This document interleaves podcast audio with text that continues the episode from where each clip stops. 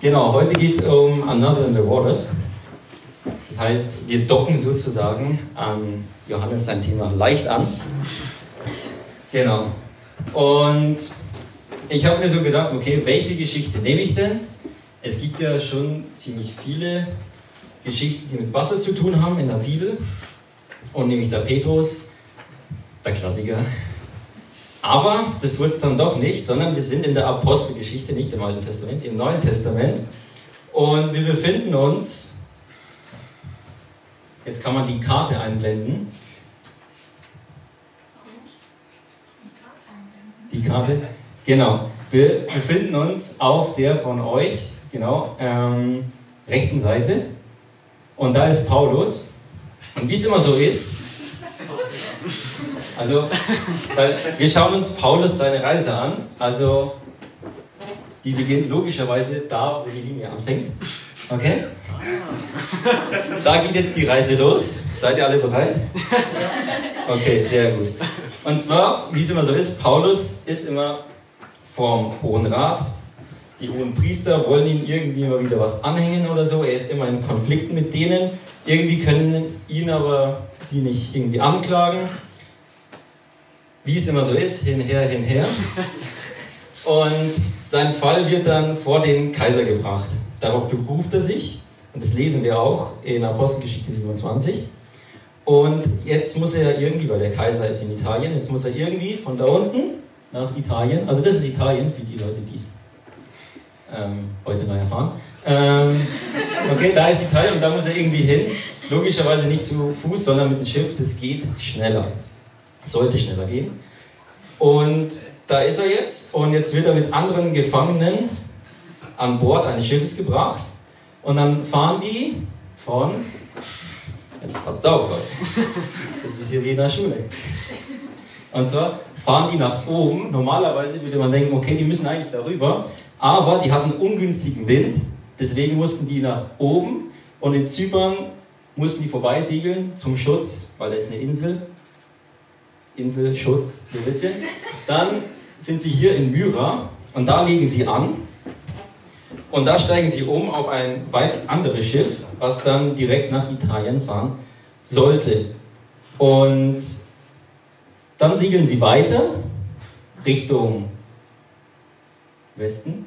Äh, richtig? Ja, richtig. Ich musste nachdenken. Richtung Westen. Dann kam wieder ungünstiger Wind und dann mussten sie nach unten Richtung Kreta. Kreta ist diese Insel. Mussten da vorbeisegeln und dann sind sie, mussten sie in einen Hafen einkehren, der Guter Hafen übrigens heißt. Finde ich einen coolen Namen, Guter Hafen. ähm, da sind sie und jetzt schauen wir in die Bibel. Jetzt kommt in Textarbeit. Das war die Vorgeschichte. Und zwar Apostelgeschichte 27 ab 9. Ihr dürft jetzt euch zurücklehnen und genießen. Okay? Einwandfrei. Inzwischen war viel kostbare Zeit verstrichen. Sogar der jüdische Fasttag war schon vorüber. Und so spät im Herbst war die Schifffahrt mit hohen Risiken verbunden. Mhm. Das heißt, es war viel Zeit vergangen. Die haben dann anscheinend Pause gemacht auf Kreta, keine Ahnung. Und jetzt steht der Winter bevor. Deshalb warnte Paulus die Besatzung. Männer, sagt er. Ich weiß nicht, ob da auch Frauen dabei waren, steht nur Männer. Männer, sagt er. Ich sehe große Gefahren auf unser Zukommen, auf uns zukommen. Wenn wir die Reise fortsetzen, wir riskieren nicht nur den Verlust der Ladung und des Schiffes, sondern setzen auch unser eigenes Leben aufs Spiel. Doch der Hauptmann schenkte den Worten des Steuermanns und des Schiffeigentümers mehr Vertrauen als dem, was Paulus sagte. Und da der Hafen von Karloi Limenes zum Überwintern weniger geeignet war, sprach sich fast alle sprach sich fast die gesamte Mannschaft dafür aus, noch einmal in See zu stechen. Krass. Die sind da unten und jetzt, der Hafen ist schlecht zum Überwintern und Paulus sagt, hey Leute, wenn wir jetzt weiter segeln, dann kommen große Schwierigkeiten auf uns zu. Und fast die ganze Besatzung sagt, okay, wir sind jetzt hier, lass uns doch einfach nur dahin segeln, weil da gibt es einen schöneren Hafen, besseren Hafen zum Überwintern. Ist doch nichts dabei, ne? Einfach nur darüber. Weil ich meine, die haben ja schon so, so viel zurückgelegt. Was soll denn da bitte schön schief gehen? Ne? Und es hat der Kapitän entschieden und die Mannschaft und die müssen sich anscheinend auskennen, weil die haben das Zeug studiert, sonst würden sie nicht schiffern und so ein Ding lenken. Okay? Und Paulus, der, ich weiß nicht, ob der sich mit Schiffen auskennt, der warnt jetzt die Besatzung. So, und was machen sie? Jetzt muss eine Entscheidung getroffen werden. Man wollte versuchen, bis nach Phoenix zu kommen, einen ebenfalls auf Kreta gelegenen Hafen, der nur nach Südwesten, Nordwesten hin offen ist und daher besseren Schutz bietet. Dort wollte man den Winter über bleiben. Keine schlechte Idee, oder? Aber Paulus hat irgendwie gemeint, das wird nicht gut gehen. Naja, schauen wir es uns mal an. So, jetzt kommt eine Überschrift und zwar: Ihr fahrt im Sturm. Aha, das heißt, jetzt wird spannend, Leute. Okay, Abfahrt ist jetzt. Als nun ein leichter Wind einsetzte, sahen sich die Seeleute in ihren Vorhaben bestätigt. Nice, Leute. Wir haben den richtigen Wind, jetzt kann es losgehen. Wir sind da quasi eigentlich schon da, oder? Das ist ja nicht weit. So, und jetzt, jetzt kommt's. Doch es dauerte nicht lange. Da brach von den Bergen der Insel her ein orkanartiger Sturm über uns herein, der gefürchtete Nordost. Das Schiff wurde mitgerissen und alle Versuche, es zu drehen und gegen den Wind zu segeln, waren vergeblich. Wir mussten das Schiff den Sturm preisgeben und uns treiben lassen. Das ist eigentlich das Schlimmste, was passieren kann in der Schifffahrt, wenn du keine Kontrolle mehr über das Schiff hast und denkst dir jetzt, ja, jetzt können wir jetzt sind wir verloren, jetzt müssen wir uns treiben lassen. Lenken geht nicht mehr, der Wind macht mit uns, was er will und irgendwie, ja, das war's, oder?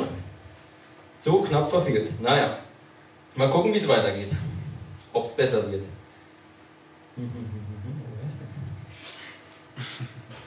Als wir dann eine Zeit lang im Schutz einer kleinen Insel namens Kauda dahintrieben, gelang es uns, wenn auch nur mit größer, großer Mühe, das Beiboot unter Kontrolle zu bringen. Beiboot ist übrigens so ein Boot, wenn du jetzt halt ein Großschiff, großes Schiff hast, das war übrigens ein großes Schiff, also da waren 276 Leute auf dem Schiff, also es war nicht nur so ein kleiner Kutter oder so, sondern es war schon ein bisschen größeres Schiff. Und jetzt halt versuchten sie Schutz, Kauda, man sieht es ziemlich schlecht, aber hier die paar Pixel, ähm, das ist eine Insel im Süden von Kreta und da versuchten sie Schutz zu finden und das Beiboot ähm, auf Deck zu kommen. Ich lese weiter. Das Beiboot unter Kontrolle zu bringen und an Deck zu holen. Außerdem trafen die Seeleute verschiedene Schutzvorkehrungen. Das ist ja schon mal nicht schlecht. Die spannten Taue um den Schiffsrumpf, um ihn vor dem Auseinander zu, Auseinanderbrechen zu bewahren. Und weil sie fürchteten, in der große Syrte mit ihren Sandbänken verschlagen zu werden, das ist übrigens, sie hatten Angst, um vor Afrika ähm, auf eine Sandbank zu geraten. Und Afrika, das ist schon eine ganz schöne Hausnummer, da runterzukommen. Aber davor hatten sie wirklich Angst, da auf Grund zu laufen. Weil uns der Sturm weiterhin mit unvermeidbarer Gewalt zusetzte, warfen die Seeleute am nächsten Tag eine Ladung einen Teil der Ladung über Bord. Und wieder einen Tag später beförderten sie sogar Teile der Schiffsausrüstung eigenhändig ins Meer. Das ist bitter. Wenn du jetzt Ladung, die du mitgenommen hast, die du ja eigentlich nach Italien bringen willst, die musst du jetzt über Bord schmeißen. Und am nächsten Tag denkst du dir, okay, wir müssen jetzt noch leichter werden, weil sonst gehen wir vielleicht unter. Jetzt werfen wir sogar die Schiffsausrüstung weg. Also das ist, weiß nicht, ich glaube, das ist nicht so klug, Schiffsausrüstung, die braucht man, dass man irgendwo ankommt, die halt eben dir beim Schifffahren hilft. Die schmeißen sie über Deck. Da muss man echt schon sehr verzweifelt sein und die aktuelle Situation ist echt bitter. Und wie, tagelang waren weder die Sonne noch die Sterne zu sehen, sodass keinerlei Orientierung möglich war. Und das Unwetter tobte so heftig, dass wir zuletzt jede Hoffnung auf Rettung aufgegeben haben. Da steht tagelang keine Sonne, keine Sterne. Das ist als Seefahrer auch das Bitterste, was passieren kann, wenn du die Sterne nicht siehst, weil du weißt ja nicht, wohin segeln wir eigentlich gerade. Keine Ahnung. Und die waren in einer ziemlich verdammt ja, schlimmen Situation. So, und jetzt ist eine Zeit vergangen. Niemand war mehr imstande, etwas zu essen, bis Paulus schließlich vor die Mannschaft trat und sagte, Jetzt kommt Paulus ins Spiel, Leute. Es ist auch krass zu lesen, dass niemand während dieser ganzen Zeit was gegessen hat. die mussten Angst haben und was weiß ich, um einfach nichts mehr zu essen. Das ist echt krass. Und Paulus sagte jetzt, ihr Männer, man hätte auf mich hören und nicht mehr weiterfahren sollen. Ja, jetzt haben wir es. Nachdem wir einmal auf Kreta angelegt hatten, dann hätten wir gar nicht erst in diese Gefahr geraten und all, den Schaden wäre, und all der Schaden wäre uns erspart geblieben. Jetzt haben wir den Salat, sagte Paulus. Ja? Hättet ihr mal auf mich gehört. Wie oft hört man diesen Satz, hättest du mal auf mich gehört? Oder in der Schule, ja, hinterher ist man immer schlauer. Ne? Na toll, aber jetzt sind wir halt eben hier. Was machen wir jetzt? Und an dieser Stelle hört die Geschichte glücklicherweise nicht auf, sondern Petrus sagt dann gleich im Nachhinein, aber nachdem jetzt alles so gekommen ist, fordere ich euch auf, fordere ich euch auf, lasst den Mut nicht sinken. Denn nicht ein einziger von euch wird umkommen, nur das Schiff ist verloren. Letzte Nacht trat nämlich ein Engel des Gottes, dem ich gehöre und dem ich diene, zu mir und sagte, Paulus, du brauchst dich nicht fürchten. Das ist auch krass. Immer wenn Engel auftaucht in der Bibel, dann sagt er am Anfang, fürchte dich nicht. Richtig. Gott hat bestimmt, dass du vor dem Kaiser erscheinen sollst. Und deinetwegen wird er allen, die dir auf, die dir auf dem Schiff sind, die mit auf dem Schiff sind, das Leben schenken. Fasst also wieder Mut, Männer, denn ich vertraue Gott und bin überzeugt, dass alles so kommen wird, wie es mir der Engel gesagt hat. Wir werden so, hat Gott es bestimmt, vor einer Insel standen. Das ist krass, weil die Männer sind alle hoffnungslos. Und Paulus sagt als erstes, okay, hättet ihr mal auf mich gehört, jetzt haben wir den Salat, aber er lässt es nicht dabei, sondern er ermutigt sie. Und das finde ich krass. Und das nächste, was die Geschichte so interessant macht, während er das alles erzählt, ist der Sturm immer noch da und sie haben immer noch keine Orientierung. Sie wissen nicht, ja, wo, wo, wo treiben wir eigentlich gerade hin? Keine Ahnung. Und Paulus ermutigt, ermutigt aber diese Männer und was ja auch immer so ein Ding ist, was wir manchmal denken, so okay, wir haben jetzt ein Problem, der Orkan, am besten wäre es doch, wenn er jetzt einfach verschwinden würde, oder? So das Problem, dieser Orkan, der uns gerade mega behindert, ähm, der könnte doch jetzt einfach verschwinden, oder? Kann es Gott nicht einfach machen? Und in der Geschichte macht Gott es eben nicht, sondern er macht was anderes. Und das finde ich interessant. Und zwar, Gott kümmert sich nicht um die Umstände, die gerade um uns passieren, sondern ihm ist viel wichtiger, wie unsere innere Haltung ist. Und darauf kommt es an. Und Paulus vertraut eben auf Gott und dadurch schöpft er neue Hoffnung, gibt er Hoffnung an andere weiter und das macht so stark, weil die Umstände, die werden sich manchmal nicht ändern, das drum uns herum tobt vielleicht, aber wenn wir wissen, wer wir sind und wie wir geliebt werden und welche Hoffnung wir wirklich haben, dann ist das viel stärker. Und die Geschichte geht weiter. Und zwar jetzt, jetzt geht's ab. Nächstes Kapitel, die Überschrift feiere ich, Schiffbruch und Rettung. Nice.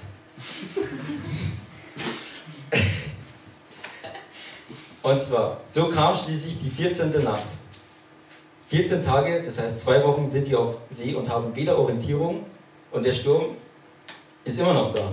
14 Tage, in der wir auf dem Adriatischen Meer dahin trieben. Gegen Mitternacht meinten die Seeleute plötzlich Anzeichen dafür zu entdecken, dass wir uns einer Küste näherten. Hm. Es gibt Hoffnung, Leute, ja. Sie warfen das Lot aus und maßen eine Wassertiefe von 20 Faden, das sind etwa 40 Meter. Kurze Zeit später warfen sie das Lot noch einmal aus und, ma und maßen 15 Faden, das heißt 30 Meter. Jetzt packte sie die Angst. Wir könnten irgendwo auf der Küste auf ein Riff auflaufen.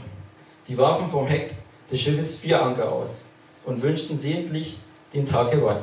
Logisch, weil da kann man was sehen. Es war nämlich Nacht. Ja, das muss man dazu sagen. In ihrer Verzweiflung machten sie sogar einen Versuch, das Schiff zu verlassen und zu fliehen. Dies ist auch immer interessant. Die Leute gibt es auch. Die haben dann Panik und machen dann so Alleingänge. Aber es ist ganz interessant, was dann passiert. Unter dem Vorwand, sie wollten, mhm, sie wollten nämlich auf das Beiboot. Das Beiboot ist ja das Boot, was dich vom großen Schiff ins Land bringt. Und Paulus kommt und warnte sie. Doch Paulus warnte den Hauptmann und die Soldaten. Wenn diese Männer nicht auf dem Schiff bleiben, habt ihr keine Chance, gerettet zu werden. Da kappten die Soldaten die Taue des Beibootes und ließen es davon treiben. Toll, Leute, weil jetzt haben wir nämlich kein Boot mehr, was uns vom Schiff ans Land bringt. Aber gut.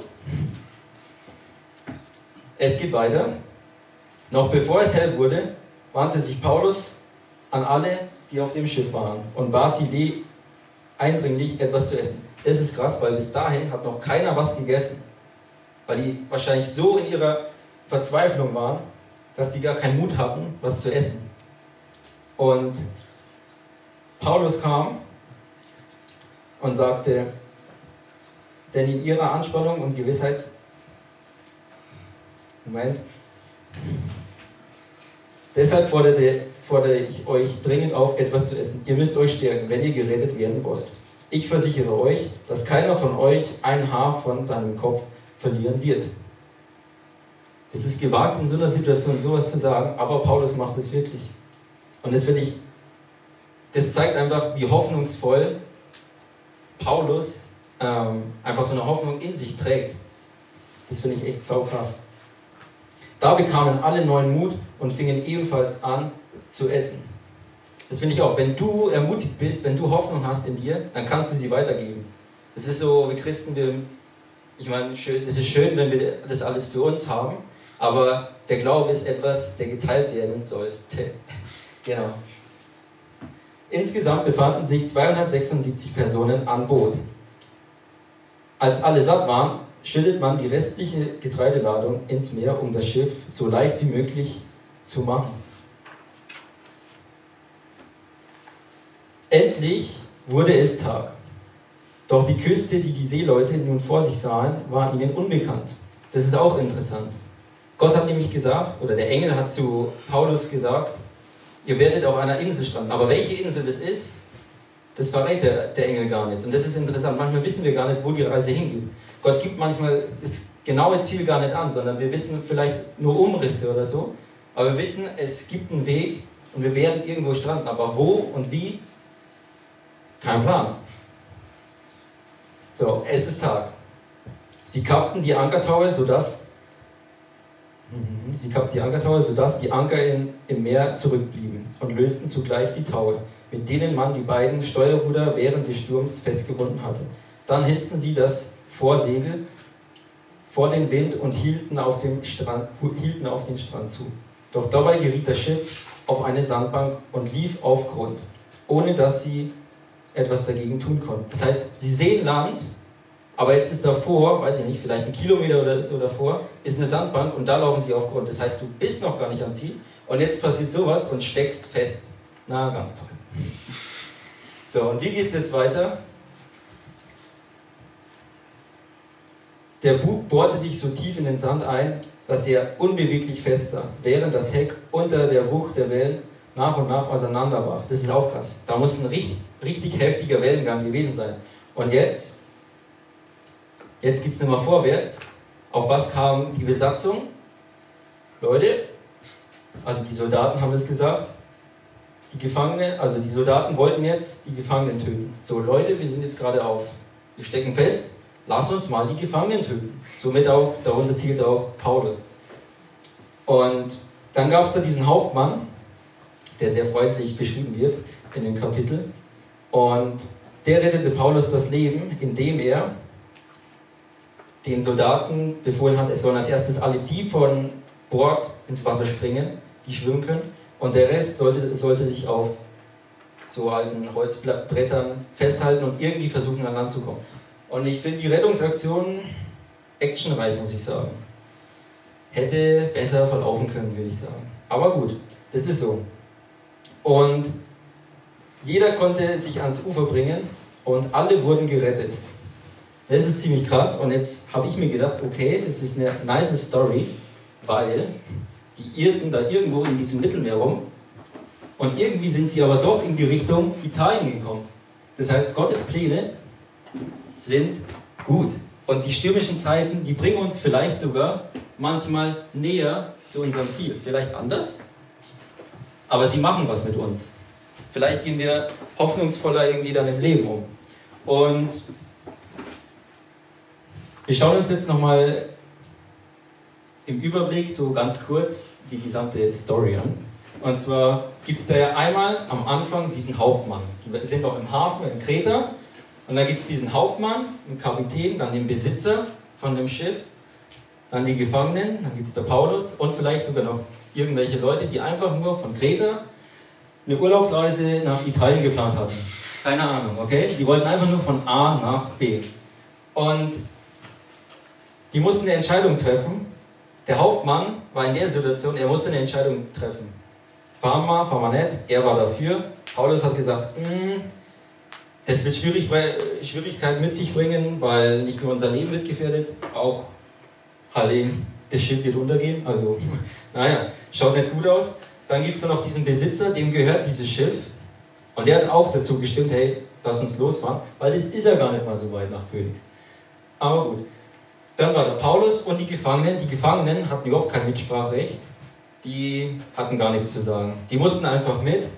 Und ich weiß nicht, mit wem du dich von diesen ganzen Personen identifizieren kannst. Ähm, vielleicht bist du auch einfach nur die Person, die eine Urlaubsreise planen wollte, so keine Ahnung. Ich wollte eigentlich nur von A nach B und jetzt bin ich hier in so einem Sturm und verliere gerade alles, mein Hab und Gut, was ich hatte, das ist jetzt alles untergegangen. Vielleicht bist du so vielleicht bist du auch der Kapitän, der irgendwie jetzt oder in Zukunft oder eine Entscheidung getroffen hast oder vielleicht auch keine Entscheidung getroffen hast.